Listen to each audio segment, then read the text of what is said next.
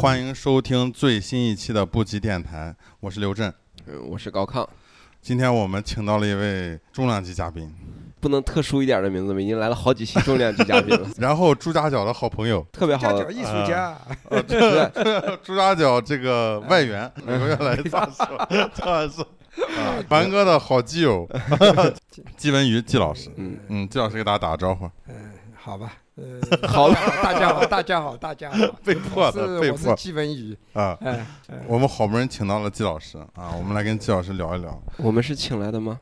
呃，也不算是，对，还是命运让我们相聚了。对，啊还是交代一下，嗯我们有这个荣幸的机会，是因为凡哥对，凡哥诱惑了季老师来到朱家角，吃饭。然后给我们发私信。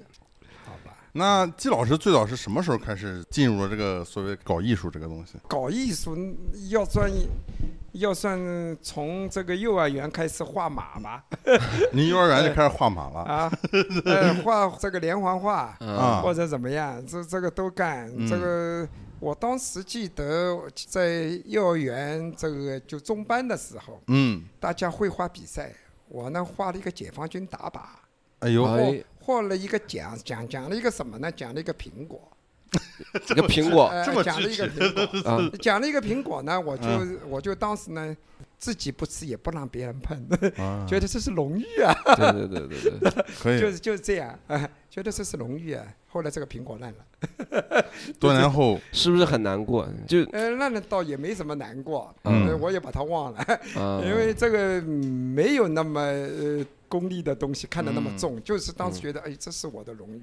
嗯，呃，大家都说我东西好，呃，总是喜欢听好话的。嗯那嗯，么这个就意味着人家说我好了，这我就这点，对吧？嗯后来您就先开始参加工作了，是吧？您当时在做什么？呃工作的时候，因为我是我是老二，嗯是上面有个哥哥。当时呢，我毕业的时候呢，我们还有最后一届的插队落户。嗯，插队落户是插队落户就上山下山，当时不是国家啊，不能安排青年，呃，学校毕业以后的工作嘛，因为因为当时搞文革嘛，我是七七年中学毕业，嗯。毕业以后呢，其实当时所当时的知识青年上上上山下乡，什么其实就是当时不能给这个安排工作了。当时政府就是说，其实为了安排这些人有就业，因为社会主义是不能有失业的，失业就是我们工作没做好。所以他们就让你们到农村去。当时毛泽东还讲了一句话：“知知识青年到农村去，接受贫下中农的再教育。”所以有很多人年纪比我再长一点的人，就是说这一段历史呢，他们刻骨铭心的，因为他们到了农村以后。就没人管了，他们生活很苦，他们干活又干不过农民，当时农村又很苦。我是这个就是尾巴，因为我当时毕业的时候呢，已经当时就是四人帮，你们知道的，四人帮已经四人帮知道，嗯。是四人帮被粉粉碎了，但是我们到那还有最后一届插队落户。啊，这你就去了。呃，不是，我没去插队啊，没去，因为我呢，我的哥哥呢，在当时就插队，呃也不插队，他是当时呢插队是最苦的。还有一个呢，就是到了农场，嗯。到农场呢，他就是属于属于那种国营企业的，是国家企业。到了农村呢，就是不是国家企业，是集体的，人民公社的。那么到了这个以后呢，他到了农场以后呢，我呢就属于那种，呃，要么就是分的工作呢，就是不需要插队了，我呢就是。给你一个比较差的工作，上海当时什么叫差的工作呢？就是分你到菜场啊，呃，啊，买这种买这种大饼油条的啊，这样的就是大集体的企业可以去的。嗯那么我呢也没去，因为当时学校呢知道我喜欢画画，哦，因为因为当时学校呢搞这种宣传，什么批林批孔啊什么，我呢画很大的海报 可以。那么这个这个时候画街头艺术，呃，这个就是画很大的海报，什么，呃，就是这样的东西呢。他们觉得我喜欢画画，正好呢嗯，当时上海工艺美校呢，他来招人，他招人呢不是考试的，不是啊。现在这种高考啊考试的，他是当时上面派几老师下来到嗯到各个中学里面，呃来看，他们来看作品，哦看嗯。看你以前的画，看你以前的表现，看你以前的作品，这个然后觉得好，他就招了。这推荐制其实哎哎，学校推荐，中学推荐，我们去上。嗯，那么我们我就这样呢，我就当时到了工艺美校，是嗯。学的是玉雕专业。啊，玉雕专玉业，玉雕现在现在我还能做玉雕呢，哎呦，但是它要机器的，所 以说，哎，他要继续走的，哎，是这样的。手工来不了，哎，呃，挺呃，手工没法做，太硬了，它比这个嗯铁要硬，哦，比铁还哎硬，比玉雕啊，玉雕嗯比铁要硬，比玻璃要脆，所以很难、哦。很难适适合，它是磨出来的。嗯，我们我这个我还记得，我当时做的第一个作业就是拿一块这么哎拿一块这么大的石头，嗯，这个然后大家拉一串这个链条出来。嗯，呃你拉一串链条，呃，是吧？那么就是那么就是评分是怎么评的呢？看谁拉的这个链条长，哎呦，因为你要断的，你你做到一半断了，那你就要扣分了。嗯。你做过当这个吗？时嗯，没有，啊，我们因为我我我到英国开始学习那个雕塑嘛，我们嗯就一点儿都没有再练过这些技术性的东西了。其实我反而觉得，当我看到这些有很多手头功夫，我觉得很厉害的。我们那时候第一堂课就是，你去到这个环境里面，一工厂里面，你去吧捡东西，然后嗯做一个你觉得是雕塑的东西，对，直接就是嗯就是那就做种装置捡垃圾了，就做装置上，来就是装置。对对对。我后面就是像我们学雕塑啊、翻模啊，或者木刻切割呀、嗯焊啊嗯这些东西，嗯都是我们等于是兴趣班儿才能嗯，就是要自己有兴趣，你才能慢慢自己了解的。学校根本不管，对对对他们那你们就没有这功夫活儿？对，就哎特特别他弱。们他们对这个不负责的，对，呃，嗯。他对吧？你也你也是这个的。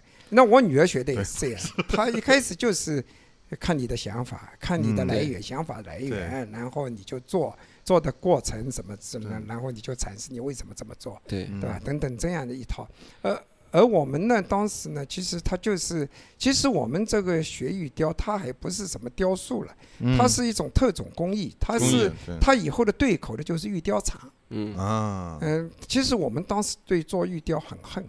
嗯。呃我我这个这个为什么会很恨呢？因为到了到了工厂呢，如果你做一个侍女，呃，嗯。比如说呃白娘娘倒仙草啊什么、嗯这样的做一个雕塑呢，他有他给你工时的，他工时呃他给你多少天要干完的。如果、嗯如果你这个不能干完，那你就生产指标没有完成。哦所以这种压力下，你不是艺术就是一个产品。嗯，对对那肯定的。嗯，这个是这样。还有一个呢，而且也不要你创意，因为上面有人设计的，嗯对吧？就是你就给我干，把这个东西干出来，你要给我呃做做到每一个地方都到位，嗯对吧？呃，很传统的。嗯那么一个是这个，还有呢，当时呢，我们学的时候呢，不许你画画。嗯。嗯，但是你又要画画，因为你你做的你要有造型能力啊，你要有呃有的是就是我们都自己这我们都自己偷着画，还有呢是还有素描课，还有雕塑课，还有什么课？嗯。但是他除了这个课以后呢，他就希望你不要去，你要是专业思想稳固稳定，因为你 因为你如果做了这个东西，你就会对你的专业嗯。呃就是呃分心了。嗯。但是呢，他又不能不让你去学这个，其实挺矛盾的。那么当时我们学的基本上也是苏联的这一套，其实嗯家父体系的。当时呢，其实还不知道是当代艺术，一种骨子里其实对当代艺术也不了解。嗯直到后来八五新潮左右的时候，我们对当代艺术其实还是不懂的。嗯很多人都在摸索，都在模仿，不是人家说中国一年两年，呃，就是就已经走了人家一个世纪的艺术史嘛。嗯其实都是在模仿，因为他们不了解，他们当时从读嗯从读书啊什么，其实看了一些书，所谓的哲学书啊什么，他们也不理解的，因为翻译的时候有很多翻译的时候就有误解，所以所以会有后来徐冰的天书，是很多东西本身就是无法无法理解的东西，他他自己也这么讲，对。对吧？所以其实大家都不理解的，当时其实对翻译中有很多东西就丢失了，为为什么会对当代艺术感兴趣？一下子是我们就能就是说接受它呢？其实就是当时是一种反抗，啊，因为我们不愿意再按照一种一成不变的套路在走。所谓反抗，就是我们在追求一种新的东西，但是新的东西是什么不清楚，但是我们都在走，都在想着走。所以中国的一开始的当代艺术出来的时候，呃，应该说很生猛。嗯嗯它有的东西在轨道上，有的东西也不在轨道上，其实也不知道是轨道是什么，其实是这样的一种状态。呃，不像现在很明确荒野大。镖客，哎、对，现在是很明确的，很多艺术家，我我我看到，轨迹走，呃，我现在还看到很多留学的回来，哇，一开始看到觉得哎呦很完整嘛，他们都能很完整的表表达一种东西。但是你如果看了两个、三个、四个，发现他们一他们又雷同了。对。其实对他们又因为又被一种新的套市场路。不停的在告诉你，就是哎包括学术也在告诉你，你要系统化，哎哎你要体系化。其实这些东西又是反当代，就是当代产生了一个东西来哎否定哎他自己对了，其实是应该是不对的。其实哎我包括我们在国外留学，如果就包括我们读研究生，其实我们会给我们很多大的主题，嗯嗯嗯嗯，嗯，去去讨论，然后在这里面创作。其实这个已经背离了当代艺术本身出生的那种能量了。他去从一个客观大的东西去拥抱嗯个体的时候，是他嗯最初的一个嗯理解。当比如说，当我们在上海市区看一些展览里面，一些年轻的有留学背景的学生做出来，你甚至能知道这是可能哪个个国家的，嗯哎，嗯哪个学院的，嗯，这是一个特别就荒唐的事儿嗯。一个就是审审美趋同哎，审美太趋同，审美趋同，而且你一看到这个时候，你你就发现其实很悲哀，因为你原来所要反抗的，对，其实还不如当时的东西。因为当时我们比如说七十家夫妇这样很僵化的这种这种表达，表嗯这个表达了以后，他还让你去观察自然，嗯，他还让你去去写生，不要不要完全听我的，你就你还在对自然感悟。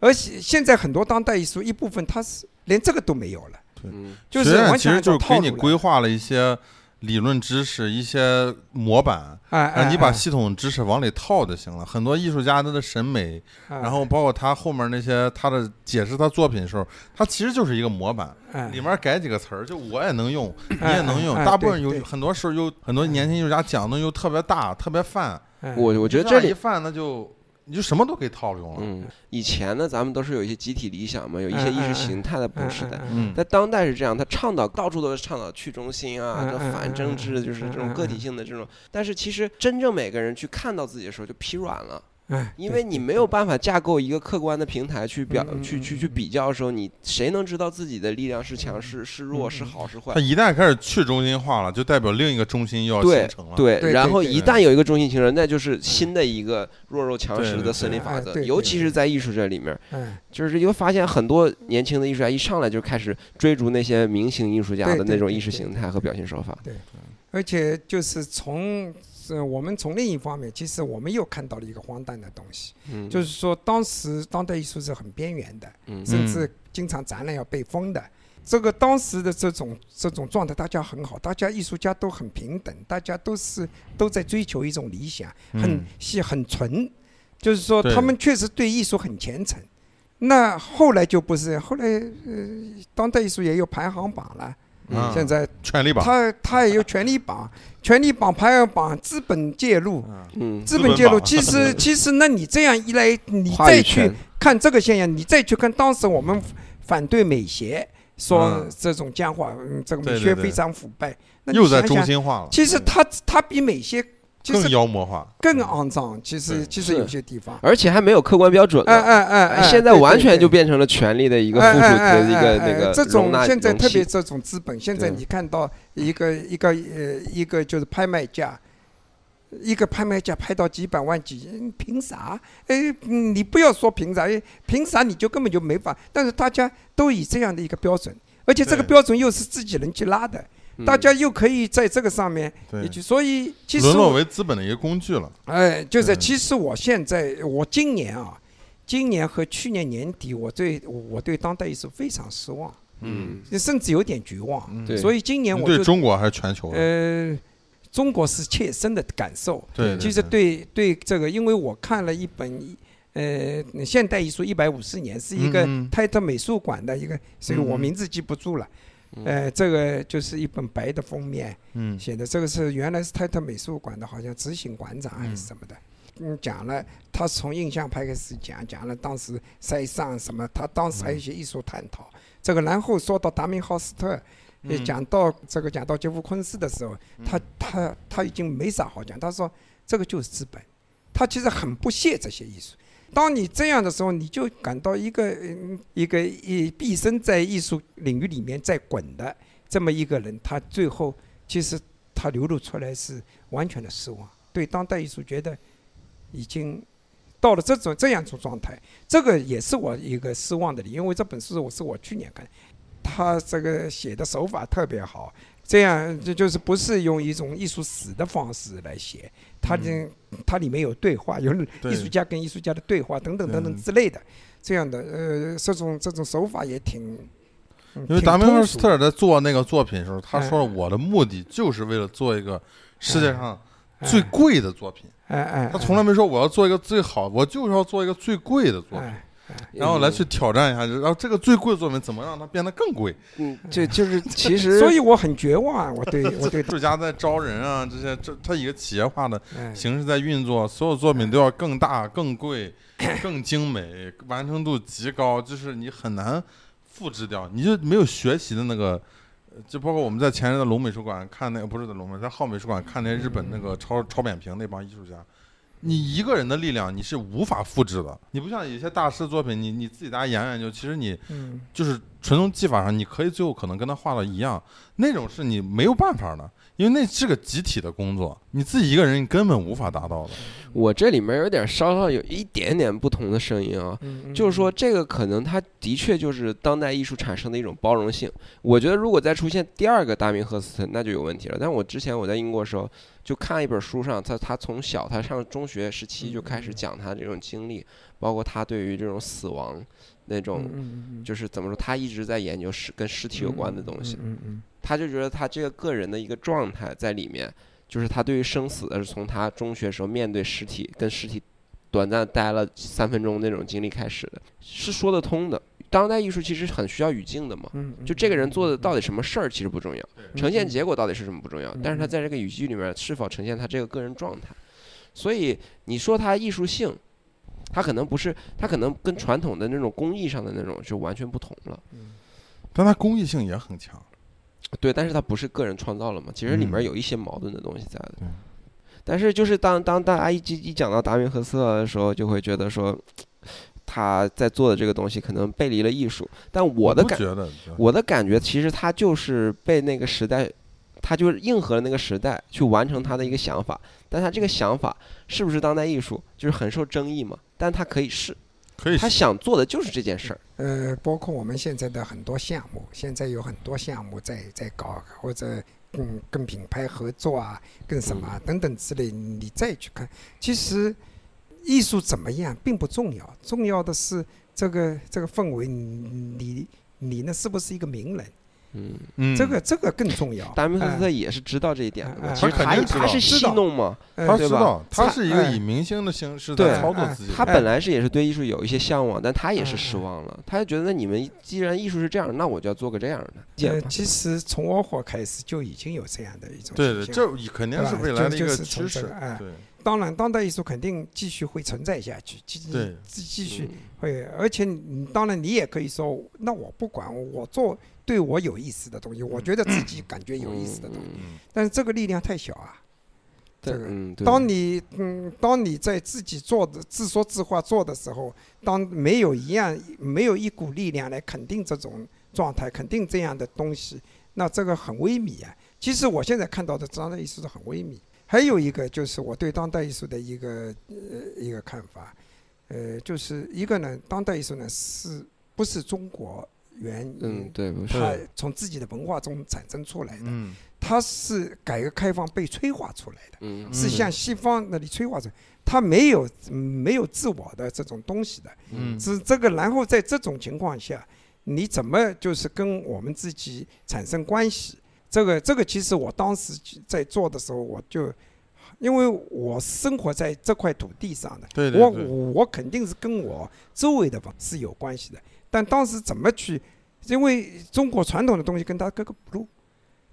呃，西方的东西呢，我们在学学学了以后呢，也是其实也不是很理解的。其实不是其实其实这个时候呢，我们就是处于一种中间状态。为什么呢？我们对西方也不了解，嗯对中国也不了解，对西方也不了解，对中国的传统不了解，对西方的传统也不了解。嗯，同时，其实当时面临的是什么呢？其实当时，当时改革开放以后，我们可以看到西方博物馆的原作了。在过去，就是，呃，我们连传统的画都没有好好，呃，好好好好看过。当时九七年的时候，呃，不不九七年，是七九年的时候，嗯七九年的时候，当时第一个就是法国的农村风景画来到上海，哦啊，各地的人，嗯，中国各地的人都涌到上海来排队看，看，因为他们第一次看到原作，啊，很多人都没有机会出国，不像嗯现在那样，当时没有护照，你也没有出国。当时因为中国一直处于被人封闭的状态，一个中国自己封闭，还有一个是西方在制裁你，不让对你出去。从朝鲜战争以后就被制裁，所以以毛泽东就提出自力更生。自力更生以后，就是大家就这样，就是一直属于一种这样的状态。在这样的状态下，其实就连博物馆的传统的东西，我对我们其实也是新的。教我们素描的老师带我们到博嗯到这个展厅里面去看一张米开朗基罗的画，或者是去看一张呃一张过来的素描，或者科罗的素描，或者什么样啊？他不是也要说科哎，就是就是我们常常会觉得很奇怪，跟你老师教的不一样啊。嗯，那么就这个这个当时就要 就要去问了，嗯，这个老师，你跟我讲讲他好在哪？嗯这个这个老师的脸是一面一脸茫然，但他又不能说不好，因为他也不懂，因为他们原来就是学苏联这一套，这样，而且苏联这一套，苏联的好的画他也没看到过，他只是嗯看中印刷的很差的印刷品，就是这样的一种状态。其实我们是根本就全是误读的，嗯，我们根本就甚至读也没读，我们就是这样认为的。其实我们说这个人画的好，是他跟老师学的好，其实都是，所以我们对这些东西都是没有根的，我们学的东西都是没根的。中国传统的，我们呃故宫博物馆都是封封着的，不让你参观的，嗯很多东西你也看不到的。中国古代的，呃甚至到现在，中国古代的，嗯，中国有几个人真正了解中国中国传统的？现在现在你在马路上拉一个人来给他看一张印象派的画，或者看一张董源的画，他们他可能对印象派还更加了解一点，嗯因为董源现在古文都不读了。嗯就是说，其实我们还是不了解。其实我们这些东西，从到了八零年左右的时候，到八零年的左右的时候，我们这些东西对我们来说都是平的，都是新的，是的，嗯是这样的一种一种状况。其实你选哪一样，你都真的，你钻研下去，你去研究的话，都是可以的。我觉得，都是成立的，对吧？就是因为你原来不了解嘛，你你作为一个学问来说，你，本身就是没问题嘛。但是大家还是在选择新的东西。那么，那么为什么当时选择新的东西，就是因为他们想找到我们现实社会的一个东西，对吧？呃，我们只能这么这么理解，因为因为古代的我们觉得离我们太遥远，它有一股煤的味道，过去了。那么，那么我们再看新的，新的东西，真的新的东西也不理解。那么我们现在就在就在接近着去体验线下的一种生活。嗯所以有很多东西，当时比较早的当代艺术是比较植根于社会生活的、社会性的这种东西，我是这么理解的。但这些社会性的，尽管技法什么都是西方的，但是他在讲一个中国故事。嗯嗯嗯，对，中国状态的一个东西，所以这一这一段时间就很红，而且当时的波普，意思因为中国还没有商业化，对，所以嗯中国出来的是政治波普，而而当时我就觉得我不愿意做政治波普，嗯。但是人家把我归在波普，我觉得很冤枉，因为我从来没有把 把我自己的东西看成波普，但是我当时我就在想把这种神圣的东西去掉，嗯我我呢去表达我们生活中的那些鸡零鸡零狗碎的东西。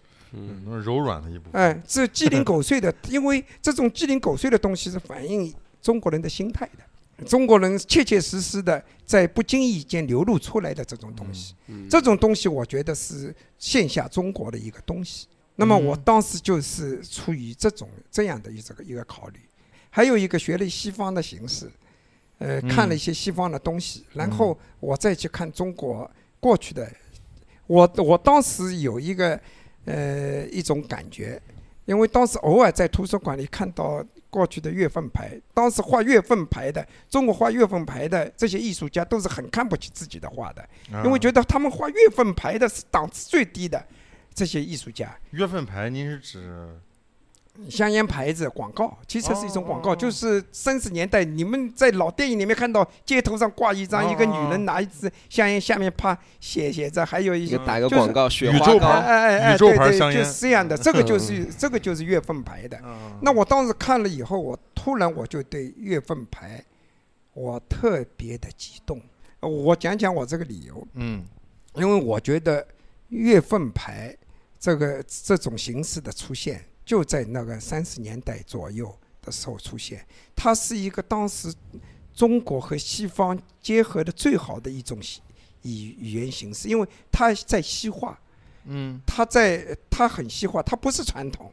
嗯。但是他又没有离开中国的传统的这种东西，而当时的那些个嗯所谓官方的，像徐悲鸿啊、刘海粟啊这一批人，他们倒有点做作，因为他们在学，完全在学西方的这种东西，他跟我们之间也没啥关系。而且他其实当时月份牌的阅读量很广，嗯，大家都觉得这种东西很烂，画就是那个画月份牌的那些人，他们对自己就是呃沦落到画这种东西，他们呢自己也很，他们自己也很非常看不起的。哎，但这个，但是我觉得这个是恰恰是中国艺呃中国艺术史里面，我觉得应该大书特书的一笔。我觉得是，最早的街头艺人，呃当时我看了，哎、我那就不只是是街头艺人，他还是属于专业的。他是广告公司，他属于广告公司啊，它不属于设计范畴你同行它不是那种艺术家，嗯他不是职业艺术家。嗯职业艺术家像当时的那徐悲鸿啊，什么称得上，对吧？还有那个就庞新群啊，当时比较早的画画嗯这个，当然他们也做得很好，但是我觉得他们其实离我们离当时的社会是很远的，还是比较远的。所所以我觉得当时我觉得很鲜活的，我就看到了这，所以后来我就我就其实我的画里面我也受到了这这种启发呢，对呃，这种启发。呃您这个本身构图上是有很多那种设计的元素，衬啊这些的。呃，这个倒这个倒我没想过，嗯因为我我以前呢确实我也学过设计，因为我嗯当时读的，后来我工艺美校玉雕毕业以后呢，当时就在工厂里面呃搞设计，搞设计嘛，后来又去读了一个夜大，当时啊我们没有什么大学可以考，夜大是夜哎校，呃，不是，就是一个，当时就是有一批人，因为我当时毕业以后，我不能嗯考大学，因为你要三年以啊后才能考大学，工艺美校毕业，那我就去考一个夜大。这个这个夜大呢，就是其实就是一些全职的大学的老师来教，但是你呢嗯是一个呃不在不在学校不在职的，哦，这个你是个在职的意思，呃，啊就是读这个课称为夜大。嗯呃，当时我，所以我觉得我是在一个最差的中国最差的学校，这都排不上名的学校毕业的。嗯，当时学的是装潢设计，我都这是室内这个设计是吧？不是室内设计，装潢设计，它包装了什么啥都学，啊，哎包装啊什么。包装设计什么都呃有，包装设计啊，什么，就所以我说装潢设计人家都翻不出来的，嗯。因为你这个又不是产品，但是我们产品也搞，嗯。嗯呃，以这个呃这个也做广告嗯海报，我们也有平面的、立体的，我们都搞。都哎搞嗯，这个 这个，但是也才呃，我们全做，嗯。对吧？但是挺其实挺怪的。那么这个其实其实老师也不怎么教，当时有平面构成构成啊什么已经进来了。当时平面构成呢，我当时学的时候呢，他们就变成了到了中国以后呢，它就变成一种没有思想的一种很套路的东西。嗯，比如说是发射啊、呃重复啊，变成这个几样东西了。它嗯不是一种让你去感悟的这种，让你去在画面经营画面的这个这种东西。那么当时就是学了学了以后呢，当时但是很激动，因为看到了一种新东西。那么这种种种种这样就汇汇总起来，呃，然后当时我用我当时用传统的方法在画抽象画，嗯。当时还一心想参加美协，哎哎哎，后来后来八五新潮，八五新潮，参加了，哎，八五新潮的时候，我还我 我你还想参加我美协这个我在观望，我其实比他们 比他们晚一步，嗯。比比那个比当时于有涵什么都要嗯都要晚一步，嗯，因为我还在观察，我我当时因为我当时觉得是，画画呃可以这样画，嗯，呃，艺术可以这么搞，因为跟我们的教育完全不一样。对，呃，一心呢，一这个一面呢很向往这种新的东西，嗯一，面又觉得他们就可以这么搞。很有个性，嗯呃，但是当时觉得，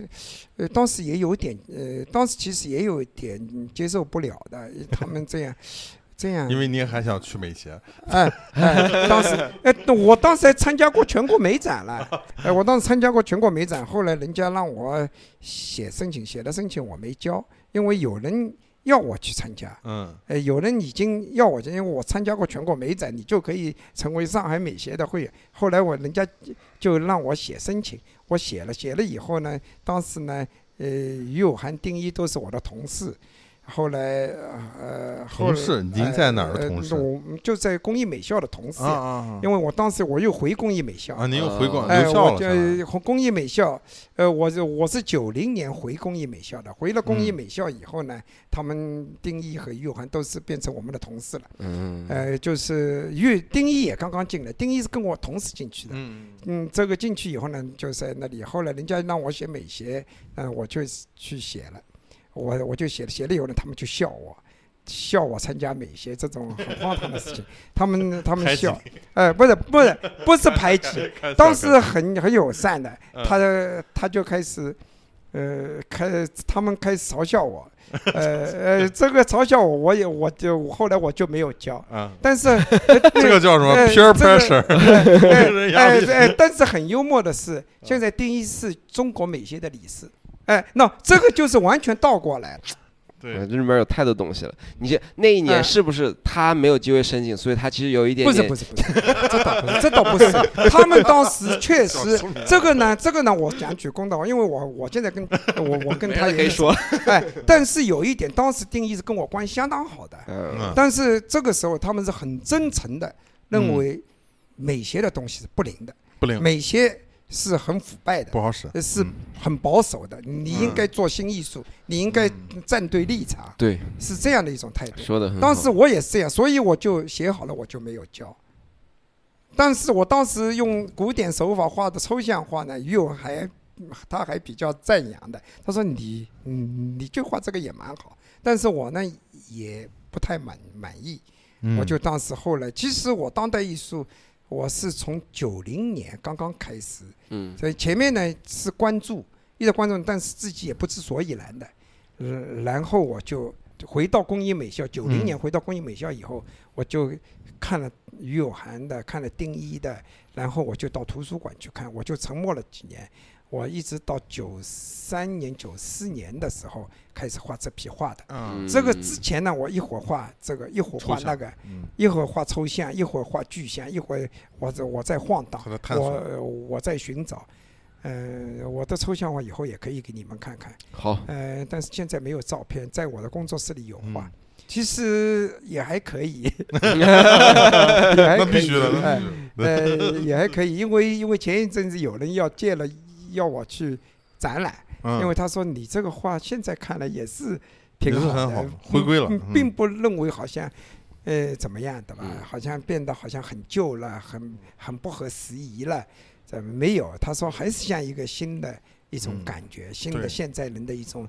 包括您现在这些绘画，其实就很有那种现在那种潮流艺术的感觉了，有，对？其实是有一种那种复古的感觉。对他有那种现在那嗯种现在很多那种所谓的搞这帮潮流艺术那种艺术家，这种很几何的、很有秩序感的、对称的嗯这种，但是每个每个每个符号其实又是以前的那种绘画您您之前去看过那个艺仓那个画龙虾的那个艺术家吗？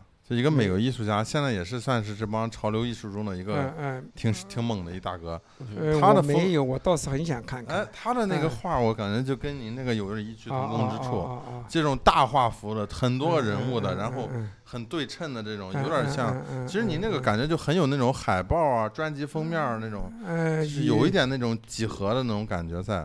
呃对。其实我当时比较喜欢的，我只能说我当时比较喜欢的艺术家，嗯我倒是对波普艺术我看过，但是我嗯其实对我影响比较大的是维塞尔曼。啊维塞尔曼当时呃，因为我呃，对我对我影响。还有就是，其实维萨尔曼，我觉得他是受马蒂斯影响的。嗯嗯一开始，对吧？我我就我就当时我在循着这个路径在走，我也喜欢克利，但是你现在让我说我是到底是呃受到哪一路，我也没有，因为我觉得我恰恰在这一点上，我觉得还可以，因为我没去抄袭别人，我没有完全受到受到某个人的影响，嗯连连这种精神上的影响也没有。嗯，没有，我觉得我就在那个上面走。嗯而且呃，这个前两年吧，一个波兰双年展的策展人，他来看我的东西。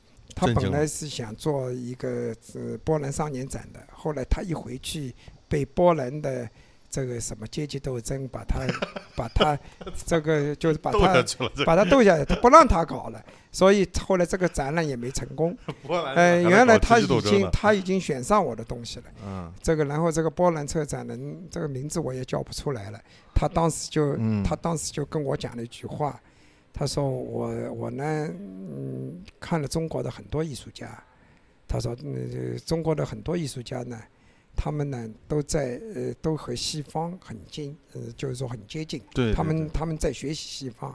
他说：“呃，唯有你，我现在看到是一个例外，你是用中国的方式在回应当代艺术。他对。他他是这么说，所以他说我很感兴趣，他就当时就跟我讲了，对。因为他是他是来看我布的东西的，本来是来看我，人家给我介绍是让他来看我的布的，结果他看到我的画特别感兴趣，震惊了，呃，他他当时就是说你把话能 email 发给我嘛，他跟我这么讲，后来我就是这样，我当时其实听了心里面有点得意的，我讲哦，跟小时候那个苹果一模一样。稍稍有点 这个波兰一闪而过的收到了这个邮件以后就被阶级斗争了，哎，这个这个事情，这个事情就是就是这样，反正时差了什么有点乱啊，讲的就一会儿讲这个，一会儿没事儿没关系，哎没关系。不过我也觉得确实是这样，因为我其实一直在思考的一个问题，就是嗯就是我们在作品的话，它是不是要表达我们对于这个时代的这么一个特殊性？就是有时候做作品，我也会觉得就做一直做不好。我觉得唯一卡的这个点，就是并不是说我画不好，完成度不高或者怎么样。他有时候你就会觉得这个作品和我和这个时代，它似乎都没有半毛钱关系。我我觉得后有些东西是放到后面去看的，就是你现你在创作的时候不应该想这些，我觉得应该想这些。我觉得你就应该尽兴。我当时呢倒是确实是关注社会的，对我嗯我把社会上的一些东西，我是关注社会，我是关注当下，因为我我的感悟，我觉得我的感悟都是周围的，嗯，周围的这个东西才使我塑造成我这样一个人。嗯，是我是我在对这个世界反应，那我肯定是对当下的东西是不可能麻木不仁的。对，这个这这这是一个，但是呢，我呢也不是新闻报道式的，嗯，发生一件事我就要去做它。我觉得其实在这个过程中，我觉得作为一个艺术家，你你要你要真诚，你真的认为你手里的活很好，你很真诚的去做一件事的时候，他就东西就来了。因为我呢这一次，呃，因为艺术宫要搞一个什么，习就是呃习近平的一句话作为展览题目的，就是幸福是干出来的，呃 呃，幸福是干出来这样一个展览好，哎，幸他福是干出来的哎，这话确实不假。哎呃，这个话是他认为的，但是很多人干了也没有幸福，对，对吧？干了也不一定有幸福啊。但是呃，你不能说幸福不干他会来的吧？这个他也他也对。那么就是说这么一个展览嗯里面也选了我几个作品，我就去看了。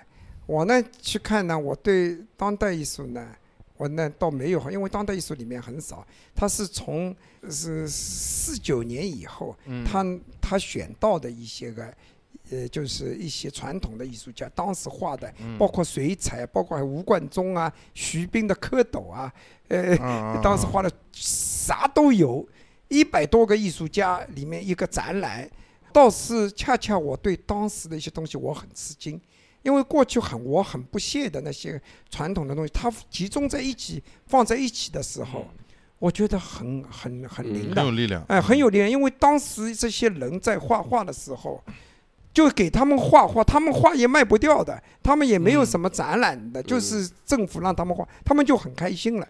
他们有一个画被人说他当时陈逸飞被人推崇为上海怎么怎么样的一个艺术家，他其实骨子里很得意的，嗯所以画的这种真诚感，我觉得呃是很到位。我就发现，哎，这个作为这个时代，他确实一个时代是一个艺术，他就是这么留下来的。我看到吴冠中，呃，八十年代、九十年代当时画的，呃，更早一点的这些风景画，我很好，我觉得非常好啊、非常好，吴冠中所以哎，所嗯以那你怎么能说当时的东西就是当时好像九十年代末的时候，一这个有个老外跟我讲，呃，他说我不喜欢于小夫的，于小夫你们知道啊？你们现在我觉得不知对于小夫都不知道了。于小夫当时上海很有名的一个艺术家，嗯，他画了一个轻轻的叩门，呃，很有名，呃，而且你们可以去查一查，嗯于小夫，呃，很牛逼，很很傲，这么讲很很很让人不舒服，呃，但是就这样一个艺术家。呃，就是这个老外当时是说，因为当时于小夫很有名嘛，他就跟我讲，我不喜欢于小夫。我说，那你为什么？不是他很有名嘛？呃，他说，他到现在，你们上海已经有麦当劳，已经有肯德基了，这么多东西都进来了，他还在画，呃，他还在画八路军，呃，在在窑洞里，他说他的感受是哪里来的？哎，他说，所以我觉得不真诚。呃，这个东西跟他跟我们生活有什么关系啊？跟他生活有什么关系啊、嗯他就讲了这个，这个呢，我其实对我影响是蛮大的。嗯我想哦，因为我们现在当代艺术是脱节的。本来我说刚才讲了，它是移植到中国来的，就是他也对我们对我们传统对他也没什么感，嗯，这个感觉的，对吧？那但是他渐渐渐渐有点有点跟我们现在社会这个融起来。其实这个这个所谓融合起来，就是因为他对周围这个环境啊这种东西的感悟。其实我们每时每刻，我们都在关注社会。对，我们要关注我们一个是关注社会的事，一个是关注社会对我关注不关注。对，这个这个也是的吧？因为有的时候发现，哎，我的东西是不是人家还感兴趣啊？肯定肯定做到你你在很成功的时候，你肯定会想这个事情。我我我接下来该怎么做？我我这个我就这么下去了吗？对那就是这种，因为因为我有一种非常危机的时候，因为我在画画的时候，画到我当时卖到最好的时候，呃大家都期望值很高的时候，我就不画了。是我觉得里面危机重重，嗯因为因为当时，呃当时我已经看到了方力钧的这个脑袋不倦不厌其烦的画，就越来越没精神。嗯当时我第一次看到方力钧参加威尼斯的时候，是威尼斯双年展的时候，我看到他的画，我很激动啊，一个嗯痴里痴呆，一个一个傻乎乎的一种，嗯但里面充满了一种国民性的这种这种样的一个脸，特别打动我。后来他的画都变成一个符号了。嗯但是他还在画，他的价格在上去。当时我就觉得很危机。我当时的危机是什么呢？嗯我当时就觉得，我天天我在想我画什么东西，我不在，呃我在形式上我已经没问题。当我当我要我当我想到了一个我要我画的东西的时候，它的画面已经在我眼前了。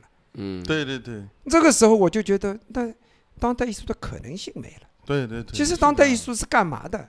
那我们再回过头来，我这我们又这个这我又对自问，当代艺术是干嘛的？当代艺术就是在寻求可能性的，新的可能性，它不是公民，它不是权利，它不是资本，它是嗯在你不断的在探索一种可能性。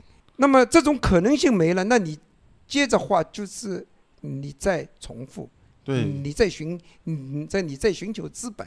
对，尤尤其是对于绘画的人，因为你一旦很熟哎悉一个视哎觉语言以后，啊啊你只要你可以自动改一下构嗯图，哎，就是哎，就是你讲的惯性。对，就惯性了。呃，就是你讲的惯性。那么，那么好，那么这个时候我我停下了，呃我当时停下了，我就做布了。那是哪一年？做布其实是跟画我还有一个嗯一个就是呃就是就有一个这这这个交替的。像我这本画册是这个就是零四年印的，零四年之后我一直画到呃零九年末一零年我就不画了，我就停下来了。在在这个过程中，呃，我是我做布是零三年底，我当时就是已经感到一种危机。这这种危机是其实是很困惑、很焦虑，而且当时为什么呢？因为我以前画画的时候，呃，越画越卖得好，越画越得意，越画越展展览也多。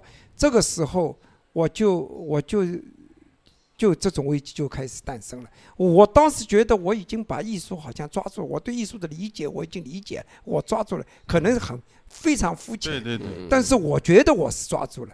但突然一危机的时候，我就觉得这个不牢靠的。这不牢靠的时候，我就要寻求一种新东西，这就是刚才讲的可能性了。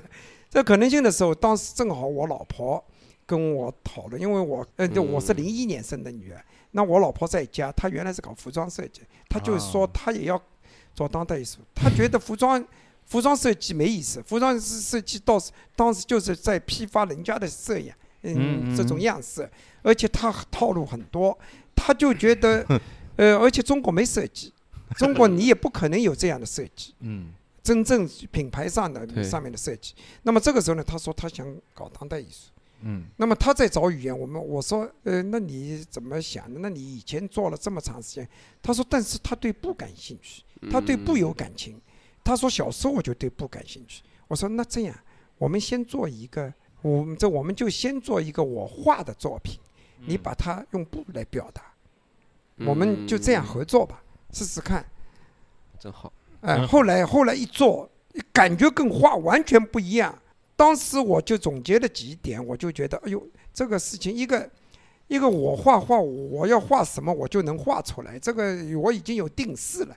但是当布的时候，他首先不听你的，对，你拿一块布软软的，你要填一个填棉花，填棉花填进去，填到后来填的多，它一个鼓鼓的；填的少，它是一个小小的。它没有不可能重复的，它不可能一样，它做不像东西。嗯那它那它那你在做东西的时候，它它随着它的材料在变，而且它不听你的，你要它往这里变，它非非往那里变。这个时候，它就是一种控制与嗯控制与不控制之间，嗯控制不住之间去把握。这这个就哎真的刹不住了。这个这个这个就有意思，这个就有一种新的可能性了吧？嗯而且还有一个，它可以成为一个圆雕，塞得满满的，它也可以不塞满，变成一个软塌塌的东西，可以吗？嗯，他甚至把一件衣服扔在这里，这样一扔，嗯，它也是一个作品。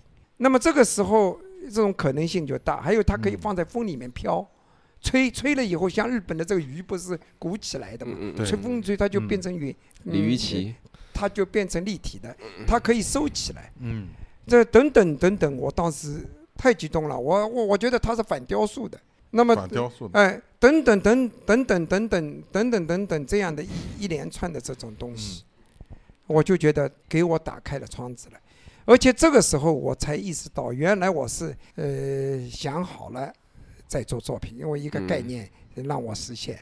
但是我这我以前在画画的时候，我是坚持不打草稿，或者少打草稿，在局部画一点草稿，或者在画面上继续打草稿，打了草稿再画。我不想让他，我我想我想的怎么样，我就画出来一定是怎么样的。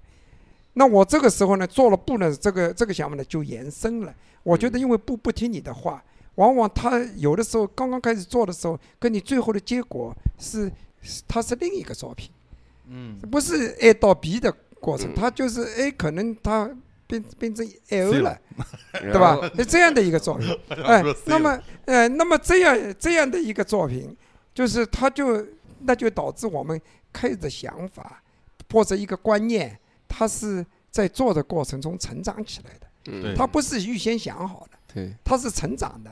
这个就是给我又打开了一扇窗。那么这个这样的时候，我就很激动，至少我是五六年的这种兴奋，我就觉得我我不断的可以可以做出一些。嗯那您现在这种兴奋感还有吗？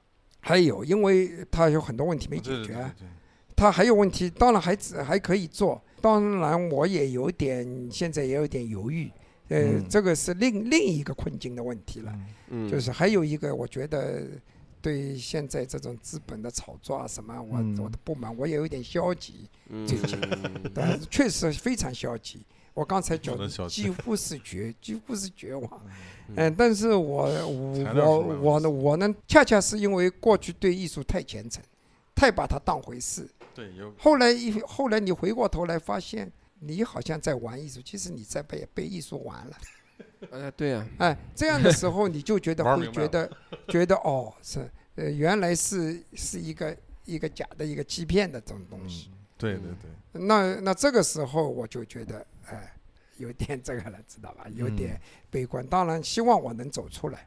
所以我，呃所以我前一阵从去年，这也是一个偶然的，在嗯那个、那个疫情期间，我画水墨了。哎呦，因为水墨我从来没画过，我从来没学习过，我就自己读读古读读这个古画，我对书法几乎嗯不懂，我就在这里画，我就在那里写。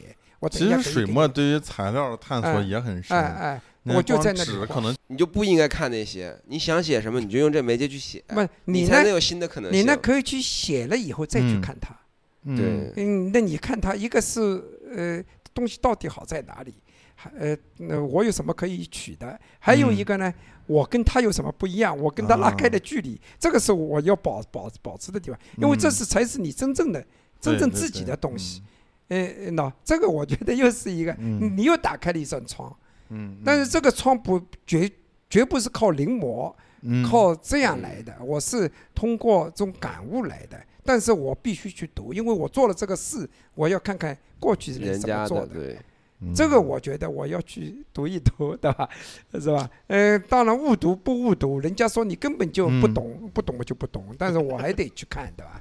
嗯其实我觉得最后这一个部分其实就很反映当代了，就是你说你去临摹王羲之，这个嗯是多少人都做过的事儿，嗯嗯。那多少人临也临不成王羲之，对，嗯？但是很多人自己去写，写完之后就觉得，啊，这就是我自己坦然接受了，再去看王羲之，哎，人家真是好，好在哪儿？他自己有一个总结，哎然后这个东西你在你自己产生了一个思考，这个东西产生的东西就比你去临摹二十遍都要好。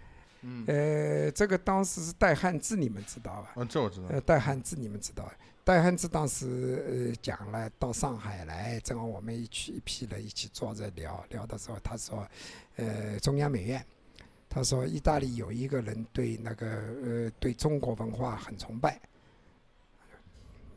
呃对中国文化很崇拜，嗯呃就是就是他呢到中国来留学，那么去读中央美院嘛，中央美院嘛，这个这个这个老师让他们画人体，他就在那里画人体。画人体呢，这个老师呢也非常负责任，就去跟他讲，哎，呃，你画的，呃，你们其实意大利有好的艺术，就有很好的艺术家，不提切利就很好啊，你去看看他，跟他学习学习，挺好的。嗯他就他就看看他，他也没回答他。这个老师就再去看别的学生，看了之后转了几圈又过来，哎呀，你应该去看看波提切利。后来他他又不知道怎么回答，后来他就说，哎呀，我跟你讲，你你应该去学学波提切利。到第三遍去跟问跟他的时候，这个学生就呢有点耐不住了，他就跟他讲，波提波提切利是什么时代的？波提切利当时在想些什么？波提切利用什么材料画的？波提切利当时，呃呃嗯，这个就是当时的社会状况是什么样的？嗯这个老师一下子傻掉了，他说：“这我不清楚，不清楚，那你让我怎么学、啊？” 哎，这个是当时一个很很这个的一个一个嗯一个故事，一个观点。太精彩了。哎精彩，那么这个是这个其实对我们影响都很大的，对对吧？就是说你你只能线下的，对你只能反映线下的这个时代的线下的嗯不一定是事，呃，是包括形嗯式，你的感悟都是这个时代的。嗯 我我我只能这么讲的吧，嗯是吧？呃，还有一个，还有一个，我也是比较觉得有意思的一个，我们今天就谈这个当代艺术这个话题啊，就是说，呃，就是说当代水墨。从八十年代就开始改革新文人画，一路过来，还有我们上海也有很多当时比较新的现代水墨的东西。嗯但是这些水墨当时看了，大家也觉得哦很好，怎么这个人冒出来了，这个水墨界冒出了一个人，怎么怎么很嗯牛逼。但是你现在再去看看他们的话，觉得很差，嗯，嗯很烂。那么我就当当时在想，为什么我们当时都会觉得好呢？那现在为什么觉得？但是董源的画还是好，王羲之的字还是好。那么这个时候你有以这个时候你有好几种解释，一种解释就是说，这个就是文中国文化的根没了。现在现在你看一个国画展，你你呢进去看花啊鸟啊什么等等之类这个传统呃水墨展，那你会觉得这个展览是画是画了很多，但里面没文化。都是一些花怎么画，鸟怎么画，呃，这个字人怎么人物怎么画，嗯，你你你就唯独看不到文化。那么，那么这个时候，这个时候我们我们再 再这个一下，我们再反过来看看那些当代水墨。当这个当代水墨里面有文化吗？他们有文化，当代水墨的文化不是中国的文化，是西方的，而且是这些当代水墨是舔当代艺当代艺术屁股的文化。哦，因为所以他过两年他就觉得你还是在当代，你根本就没有现在的当代艺术走呃这这个走得更前面。嗯你嗯。不能说前面啊，艺术没有进步，这个谈不上前面，你老是在跟着嗯，跟着走跟着走，后来所以你再反过来一看，哇，这个东西一点都不灵，嗯。而且也没有新生的感悟，他也没有对水墨的感悟。嗯，所以从这个上面，我们讲这个这个当代水墨是不是这样一个问题？那么当代水墨这个问题，那么当代艺术在外中国的当代艺术在外国人眼里看起来是什么样？是不是和当代水墨是一样的结果？这个也要去思考的一个问题。嗯为什么呃呃四大天王人家现在不要看了？是四大天王淘汰了，还是四大天王本身就没什么好？是它只是这个时代嗯，这个这个造就了这样一个东西。那我们我我们反观过来再看这个问题，我不知道这样这个嗯讲法是不是对？那 呃确实就是我一直在思考的问题哎。对吧？我你你刚才其实刚才讲到的这个问题很很在点上，嗯，是不是跟当代生活、当代社会有关系？还是我对我觉得对我哎还是蛮重要的。你总要建立在一个对某个东西的关注和真诚上。如果你在关注自己，你把自己表达的足够，你尽力的把自己内在的东西表达出来了，你就是这个时代的人。这个，那我们那我们再说一个，呃，这个象牙塔到底有没有？嗯有人躲进象牙塔在研究。那么我们现在说，如果象牙塔里面搞出来的东西真的好的话，为什么不能呢？问题可以啊，象牙塔在哪里？象牙塔是不是有存在这样一个象牙塔？那我们我们再反过来，我们象牙塔就不关注是呃呃外在的任何东西，我就在那里研究。他研究对象是什么？他是传统的还是现在的？我我可能 所以就这样一个问题。可能我理解的象牙塔跟跟跟你们理解的象牙塔不一样，但是我觉得首先就是我我看到您的画的时候，我觉得首先有一点，就不是说我有一个点子，我有一个聪明的想法，然后我用很聪明的方式去表达，但这跟您自己就是智慧没有关系啊。但是你画的方式是有一种笨拙的方式，嗯嗯嗯嗯但这种东西它是不是需要积累的？我觉得在每个时代，这种东西被积累的东西，在任何一个时代都是值得被尊重的。嗯。刚才您举过几个例子，包括王羲之，你看得到他一个字里面经历了多少，就包包括季老师的画，他一看一画，你知道花了多少时间，花了多少训练。他虽然这幅画里没说我练了多久，但是你知道那些东西在里面。我觉得这个如果对我而言，它是一个象牙塔，就是这些东西永远不会被淘汰。你持续在做一件事儿，然后反复累积出力量，这是你之前说的特别，你觉得这个特别重要的一个东西。我啥时候说了？我操，你这好行，那我把你想的太高尚了。对对呃，谢德庆就是做一年的东西，他反复做一个东西，为什么他东东西有力量？其实他不是说他多聪明或怎么样，嗯他就在这个时代里面用了找到了，他这不是形表达形式了吧？嗯他可能是完全另外一个媒介了，但他里面反映的是一个东西，嗯就是这个拙的东西。我在这个时代用力的做我能做的事儿，我就做这一件事儿。这个就是，但是我觉得啊，嗯如果你真的是像驴一样转的话，现在转你很虔诚的转，这个二十岁的时候转是嗯不知所以然的，到了五十岁的时候你还在转，你还很虔诚的转，里面是有精神的，对啊，就是这样的。精神。不是这个转了，啊你已经修炼成精了，嗯其实是莫在围着我转了哎哎了。哎哎哎，这个我觉得是这样的，是的，是我这样的觉得是是这样的。对，就是我觉得我们年轻人很想把一个事儿说明白，不是一个具体的事儿，而是一个抽象的那个拼图，你特别想拼上。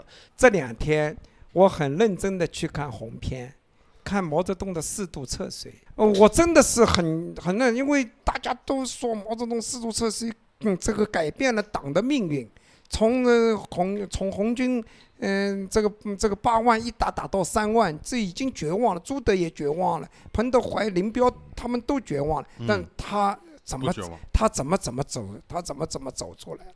后来我就去看，呃，很多集的这个，我就我就沉静下来看了。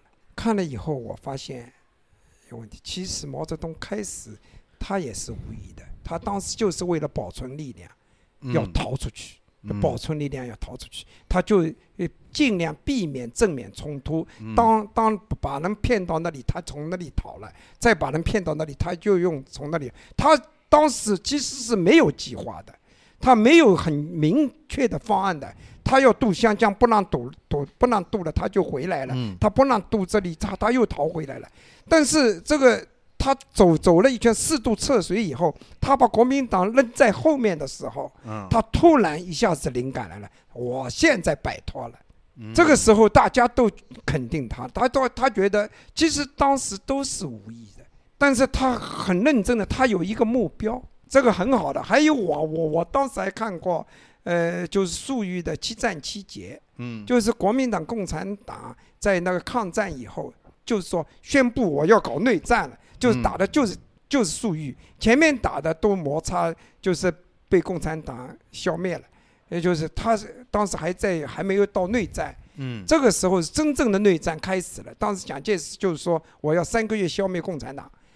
就是结果打了三年，他被消灭了。这个 这个这个就是说，我们我我我当时看这个事情啊，嗯。我当时看七战七捷，我并不是看他们怎么打，怎么怎么，但嗯是我就看到了一个，这个这个就是人人的这种这种里面的这种变化，他怎么他怎么去攻他，他怎么避开他，他怎么就这一套就四渡赤水的这一套，嗯，变他运用的娴熟，变成一种技术了。但在毛泽东的时候，他不是技术，他当时就是为了避开，就是为了跑。嗯就是为了觉得不能像王明当时这样的打法。但是七战七捷，他打打打打到后来，毛泽东，呃，就是那那就是粟裕把那个呃嗯打那个缅甸的那个精锐部队打掉了，打掉了以后，毛泽东激动的不得了，他就跟他讲，你一定要去搞清楚他们的编制，他们的编制这么好。呃，也就是全部是美式装备，又是武器最好，又怎么怎么，他们的编制怎么编的？他们呃，他们对我们的军队建设有多少重要？他就让他去了解这个情况，就把他俘虏当中，甚至把他们的这种官啊，尽量的是尽量说服了来。嗯来参加解放军，来来就是说调整他们部队的设置，就是这样的改良，所以他胜了。我觉得这胜是必然的，不管人人家说里面有多少水分，里面有多少不真实，这个我我也不知道，可能是很真实，被公知说成不真实都有可能。但是我现在不吃立场，我就是说，我就看这个事情，嗯我就对这件事情，我觉得它里面就像搞当代艺术一样的。嗯很至少有一句话很明确了，嗯，你看的就是这件事情，对不对？首先，太具体点，我觉得这么说，这么把假大空的讲，我操，好吧，这么说，什么事儿都可以让你看的就是这个。好，我我的理解是这样的：你做一个创作的时候，你是不是把它当成了你要做一个当代艺术的作品？我觉得首先这件事儿目的性就太强。比如说你画一个画的时候，你一你根本不知道你要做什么，你坐在那儿，你看你看到这个画框，你进入到这个二平面的空间，你看到一个雕塑，你进入到一个三维的空间，嗯你进入到思考模式里，你就当你在冥想。你画上去一笔之后，你在想这笔下面是什么？这笔下面，这个最终就是你的整个思考过程。这东西你没把它当成作品的时候，它就展现，它就给了你很多答案。你的作品就是你的答案。当它有一幅、两幅、三幅、四幅的时候，就要认识你说的意思。这个答案以后会成熟的。哎，嗯 就像就像我我呢跟你讲，开始是逃跑，开始啊就是逃就是逃跑，嗯，这个这个然后逃逃逃出嗯这个逃出京了，然后七战七捷的时候就胜了，知道吧？就是这样，因为这个就变成，因为这些东西嗯没有一样是白白的，不不不在你的脑子里留下嗯痕迹的。经过这么一连串的做法，它它就变成一种技术了，啊，服不服？服。是这个是不是这样了？是妈，不是这样你什？么时候不是不是不是，是不是这样了？我觉得我我这个我这个不是我，我也我只是举个例子啊，我因为我其实我真的是理解，因为服了我不是我真的觉得这是对的，因为我现在画画的时候，我就不考虑我画什么，我完全不嗯考虑，就拿松节油这把一把一个油画棒丢在里面，等它融了，我就往嗯画上添一笔。我接下来想到什么我就往什么画什么。哎这就是你，这这这这这哎怎么了？干这种事儿就毫不意外。哎哎，我这我我你要是这像这我再跟你们讲，我他妈的会觉得你是不是疯了？呃，这个就是我再跟你们讲，我女儿在国际学校里面读嗯书的时候，就是她在这个做做她在做作品集的时候，这个老师这样说，哎，你这个想法的来源，你一定要写出来。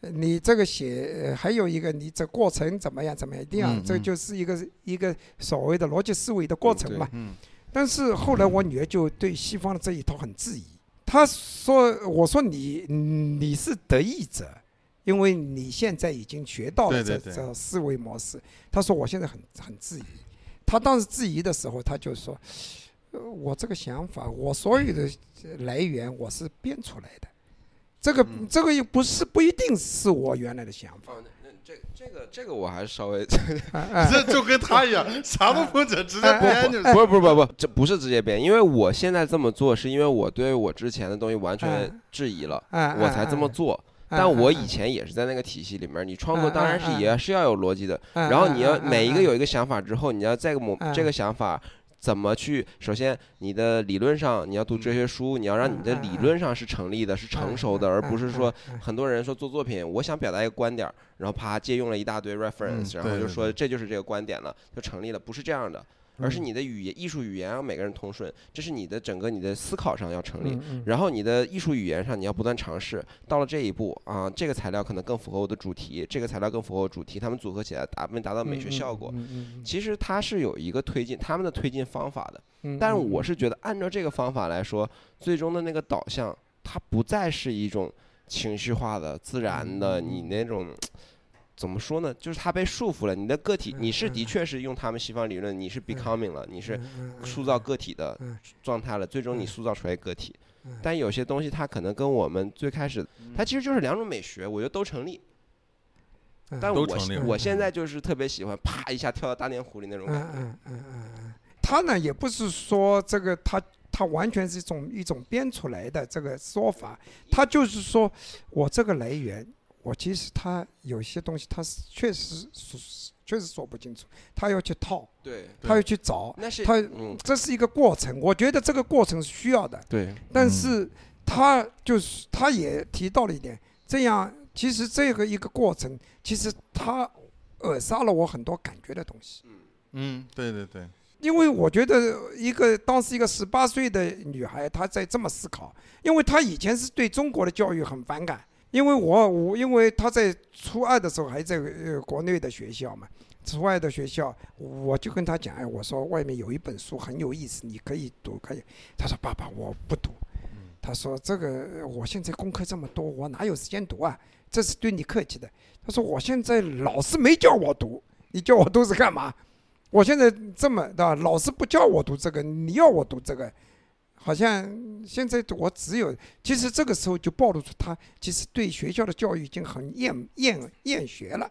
他觉得我一大堆的刷题，一大堆的这个，他很反感。后来他到了国际学校，他一下子就是释放了，他就一下进步很多。一次一次一一这一次路上，呃，我我去送他，当时他住读的，我去送他。嗯呃，这个一路上他说，哎，那你给我讲讲，呃，讲讲艺术吧。我说跟你讲什么？他说你，那你就给我讲今天看到的，其实就是毕加索的话。嗯，我就跟他讲毕加索的话，我就跟他讲毕加索，跟他讲，跟他讲了一路。后来送到学校，我就呃我我就把他放进去，放进去了以后我就回来。到我还没回到家以后，他就马上就跟我讲，哎，我说嗯嗯，呃他说老爸，我我呢跟你讲。嗯，其实我说毕加索周围还有几个艺术家，呃，其实有些也挺好的。布拉克就画的有些东西比毕加索好。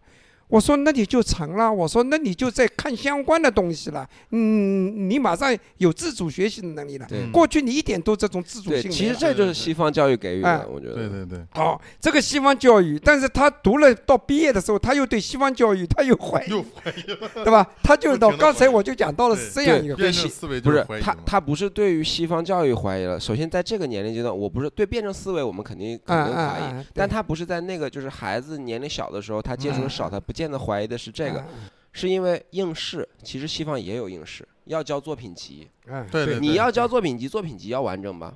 嗯？你的那个 development 的过程，嗯如果你最终无法导导出一个很流顺的 progress，你得不到嗯一个非非常完整的最终的 final 嗯 output，你你你是不成立的。嗯。但是因为有这些东西，你才要编。但其实真的学西方学者是他是有时间的，嗯但是我看到了太多，就包括我们以会以前也会指导一些朋友去做作品集，这些都是倒着推的。行，那我们今天就先这样。嗯行行行，感谢季老师陪我们聊这么久，对对对，下次我们去你那边，下次我们下次我们换个地儿再聊。对我们 杀到季老师工作室聊。我们一定要去季老师这方参观一下。对对来，来来。那感谢大家的收听，欢迎大家订阅转发，我们下期再见。